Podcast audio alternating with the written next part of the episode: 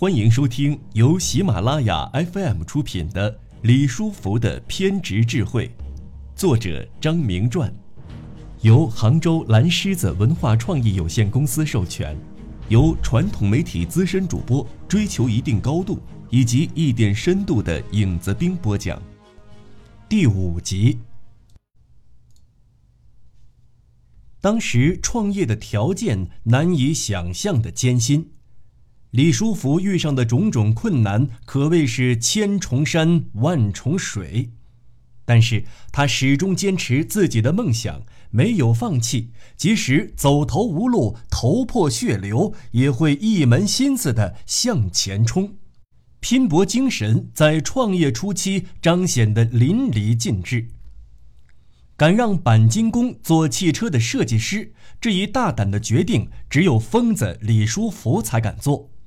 面对媒体，他曾经这样表述道：“吉利车是一个婴儿，二十一世纪的汽车婴儿，现在还是踉踉跄跄，刚刚起步。但是这个婴儿有志向，家里很穷，穿着破鞋，背着破书包，几本书可能还是向同学借的，但是他很勤奋的学习，所以他今后有可能成为有用的人。”这个人穷志坚的汽车婴儿吉利，就在这样的状况下进入了大家的视线。最早下线的汽车是靠着钣金工的榔头敲打成型的，吉利集团迎来了它历史上引以为豪的钣金工时代。李书福在回首这段往事时，也心有余悸地发出这样的感慨。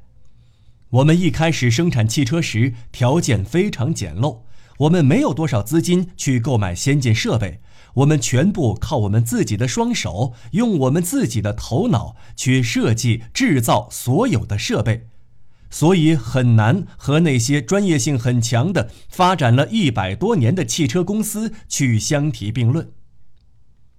不管怎样。钣金工确实敲出了吉利集团的第一辆两厢轿车——吉利豪情。吉利集团内部口口相传的还有这样一个有意思的故事：李书福计划造汽车时，他想造的不是低端车，而是高端车——奔驰。一九九六年，李书福买回来两辆奔驰，回到台州后，他就把这两辆奔驰全拆了。就像当年拆相机、拆冰箱那样，他要把汽车拆了进行研究，然后再改造出一辆属于自己的汽车来。两辆价格昂贵的崭新奔驰轿车就这样上了他的手术台。事实胜于雄辩，拆了原车，再从香港买来奔驰的配件重装，李书福居然造出了自己的奔驰。最后，可能是担心侵权，李书福为这辆自己亲手组装的奔驰轿车配了一个玻璃钢的外壳。汽车有一个玻璃钢的外壳，在当时是个稀奇事儿。为此，李书福还在电视台做过广告。居然真的有人打电话来询问价格。从真正意义上来说，这辆奔驰才算得上是吉利集团汽车的鼻祖。由于是用玻璃钢做的外壳，所以时间不久，这辆奔驰的车身和车顶就出现了凹凸不平的现象，而且该车在安全性等方面也存在问题，因此没有通过有关部门的审批。虽然没有造出奔驰，但是李书福从中认识到，造汽车并没有大家想象中那么困难。李书福也由此改变了造车的策略，放弃了从高端车入手的原定目标，转而向低端车发起进军。把汽车简化成摩托车加两个轮子，李书福对这些艰深复杂的问题的简单化处理，反而成为正向激励，促使他一步步接近梦想。初生牛犊不怕虎的勇气与智慧，奠定了他成功的基石，而李书福也成为只有偏执狂才能生存的践行者。吉利第一款投入批量生产并面世的车型是模仿天津夏利的豪情，采用的是天津丰田发动机公司为夏利配置的丰田八 A 发动机。如今，吉利已经成为一个拥有好几个车型的高速成长的汽车公司。我们很难不去问问当初第一款豪情的设计师是谁？回答很简单：钣金工。事实上，由于豪情是手工敲出来的，所以它的图纸是在投入批量生产几年之后，才由后来加入吉利的专业人员补齐的。这是北京大学教授陆峰对李书福第一款豪情轿车的描述。李书福最初造豪情的时候，走了一条拆奔驰仿夏利的路线。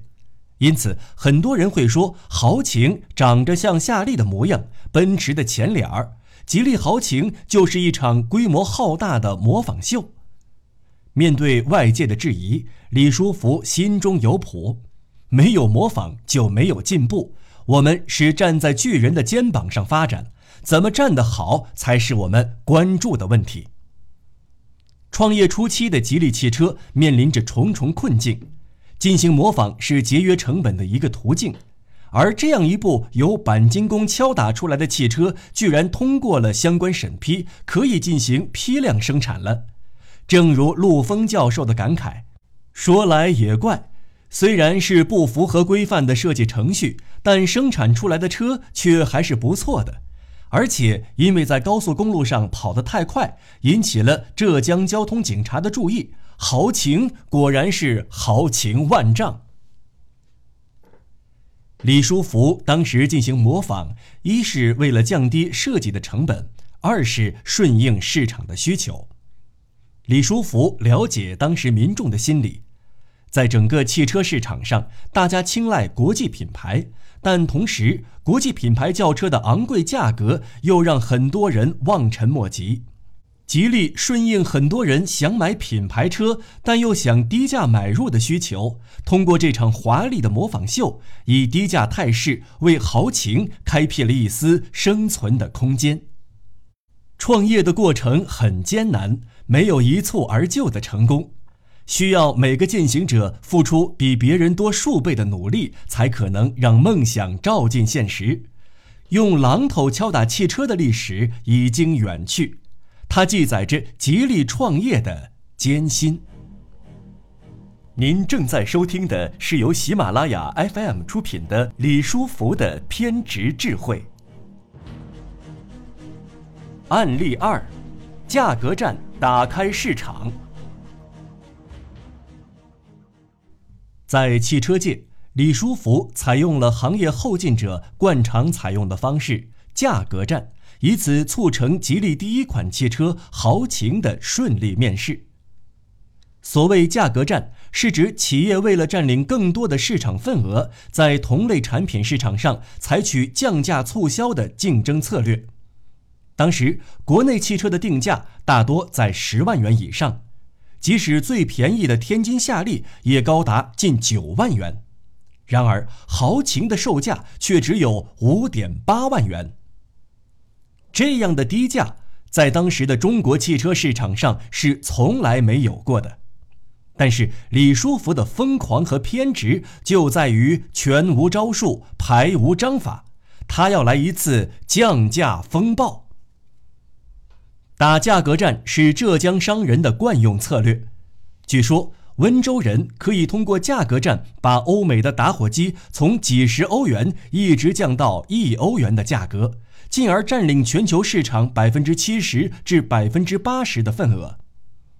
李书福耳濡目染，为提高吉利汽车的市场占有率，打价格战对于现阶段吉利集团是一种最有效的方式。当时汽车行业可以用八个字来形容，那就是暴利可期，布局已成。于是李书福的入局无疑是在夹缝中求生存。如果不采用价格战，将很难为豪情以及以后的多款吉利轿车赢得生存空间。一九九七年，大众甲壳虫在中国的售价是在美国售价的三点三六倍，别克在中国的售价是在美国售价的二点三六倍，丰田华冠在中国的售价是在美国售价的二点八倍。让人吃惊的暴利意味着汽车行业有着巨大的发展和降价空间。低价营销遭到了外界的种种非议，一时间天下闻袭而动，纷纷讨伐吉利车。特别是原先生意红火、产品价格坚挺的汽车厂商，更是对此头痛不已，称李书福为疯子，甚至发言吉利轿车一上高速就熄火，吉利汽车的内饰塑料太过粗糙等负面评论。二零零二年，面对记者的采访，李书福这样说道：“我已经麻木了，我不在乎这些。你对我歧视也行，他对我歧视也行，都可以。我做我的事情，我走我的路，我有我的理想，我的追求，在符合国家政策、法律和做人的基本准则这么一个大前提下，我将一如既往地做我的事情，歧视没有关系。”歧视能怎么样？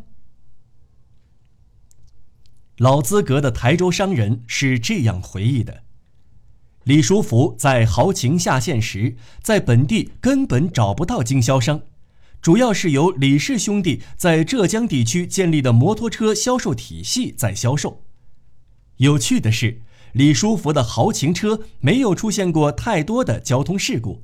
或许是因为吉利在自己研发出发动机之前，一直使用的是丰田八 A，此类半国产车在稳定性方面还是经得起考验的。豪情一出世，就使汽车从价格神坛上跌落到了现实。作为民营企业主的李书福介入汽车制造行业，给中国现有的汽车发展体制和政策带来了强劲有力的冲击。激活了汽车市场，在布局已定的中国汽车市场的竞争中，李书福的战略就是造中国最便宜的轿车，这是他的杀手锏，也是当时唯一奏效且务实的战略。对此，他有自己的观点：一个人一年的收入应该能买两辆汽车，世界所有发达国家都是这么一个水平。国人现在的年收入可以买两辆汽车吗？我认为没有这样的汽车。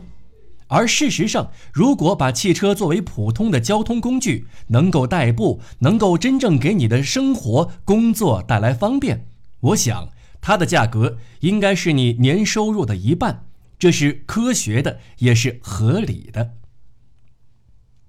李书福如一条鲶鱼般游进了汽车行业。由于豪情很多地方模仿天津夏利，连发动机也和夏利一样，因此以低价进入市场的豪情对夏利的冲击尤为强劲。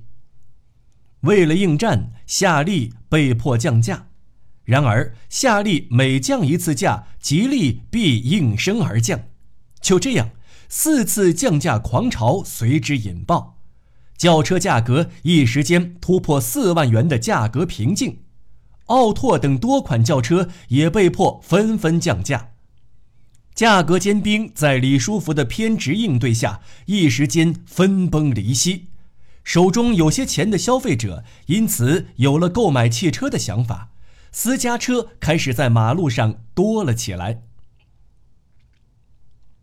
这场价格战打到最后。夏利来了一次高空俯冲跳水价，把价格定在了三点一八万元。李书福毫不示弱，随即将豪情的价格降到了二点九九万元。此价一出，业界一片寂静。面对这个疯子的疯狂举动，业界无人不咋舌。偏执狂的偏执做法令人生畏，但也注定了。他能成功，中国最便宜的轿车这一称号，在外人看来疯狂，而李书福却很为此自得，并在一次次的价格战中稳稳地把这一称号攥在了自己的手里。在这场战争中，李书福和他的吉利汽车是孤独的。在原先相安无事的汽车行业中，李书福一套眼花缭乱、没有招数的拳法，任谁也猜不透，甚至被认为是一个笑话。但是，随着一次又一次的降价，这个台州民营汽车主似乎要来一场血拼。随着战争的深入，越发让原来的汽车业巨头到胆战心惊。原先虚高的价格和行业潜规则被这个新手一剑挑破，不能不让同行对他白眼相向。李书福的低价入市承受着巨大的风险，吉利集团起步之初存在巨大的劣势，没有规模化的效益，资金有限。没有政策的倾斜和银行的贷款，全靠自己投资，这样单台汽车的成本大大提高。吉利豪情配置的发动机是高达一点八万元的丰田八 A，除此之外还有其他的配件。虽然设计师是钣金工，但是工人的工资也是在汽车成本之内。核算下来，以四万元以下的价格和一九九八年吉利几百辆的产量。吉利汽车当时根本没有赚到多少钱，连李书福自己也坦言，一辆车只赚几百块钱。因此，吉利汽车只能寄希望于未来。由于定价低而导致吉利陷入资金上的艰难处境，记者陈应玄转述过吉利 CEO 徐刚关于早期李书福状态的一番描述。李书福起家时没钱没技术，在浙江临海建立起第一个轿车厂，模仿夏利车型开发吉利豪情车，只有等待销售部门的回款收回以后，才能进行小规模的技术改造。由于长期拖欠当地供应商货款，企业信誉受到影响，吉利汽车在创业之初的几年里很难从银行得到贷款。李书福以自我滚动资金的方式发展到后来的每日轿车，相当吃力。尽管吉利汽车在初期遭受了巨大的危机和风险，但是李书福的果敢行为为吉利集团进入汽车行业占领了先机。到了一九九九年，李书福的价格战终于有了回应。相对于天津夏利八万元的售价来说，豪情五万元以下的价位对于普通消费者有着很大的吸引力。就在这一年，豪情的销量达到了一千多辆。二零零零年，销售量蹿升十倍，达到了一万辆。吉利汽车开始在中国市场站稳脚跟，低端市场无疑已成为吉利前行的内在推动力。从低端入手是李书福通过对中国汽车市场进行深入了解之后做出的选择，也是格局已定的中国车市对吉利汽车的现实要求。让美国成为轮子上的国家，把美国送入汽车时代的汽车工业之父福特，就是选择了走汽车平民化的道路。对于一个新入汽车行业的后进者来说，走平民化道路，选择低端市场切入，堪称良策。李书福运用价格优势，终于冲破了原先固有的汽车产业格局，熬过了风险期，为自己巩固了中国最便宜的汽车这一地位，并为急需交通工具的普通消费者提供了切实的便利。一个白手起家、踉跄起步的民营企业，终于在壁垒森严的汽车行业中为自己打下了一片天地。这其中的原因有吉利汽车性能的不断提升，更加不可或缺的是李书福认准了一件事情就坚持到底的决心。他的偏执智慧，终于使吉利汽车在百转千回中进入了市场。好了，朋友们，由于时间的关系，本集节目就先为您播讲到这里。我是传统媒体资深主播，追求一定高度以及一点深度的影子兵。下集节目再见。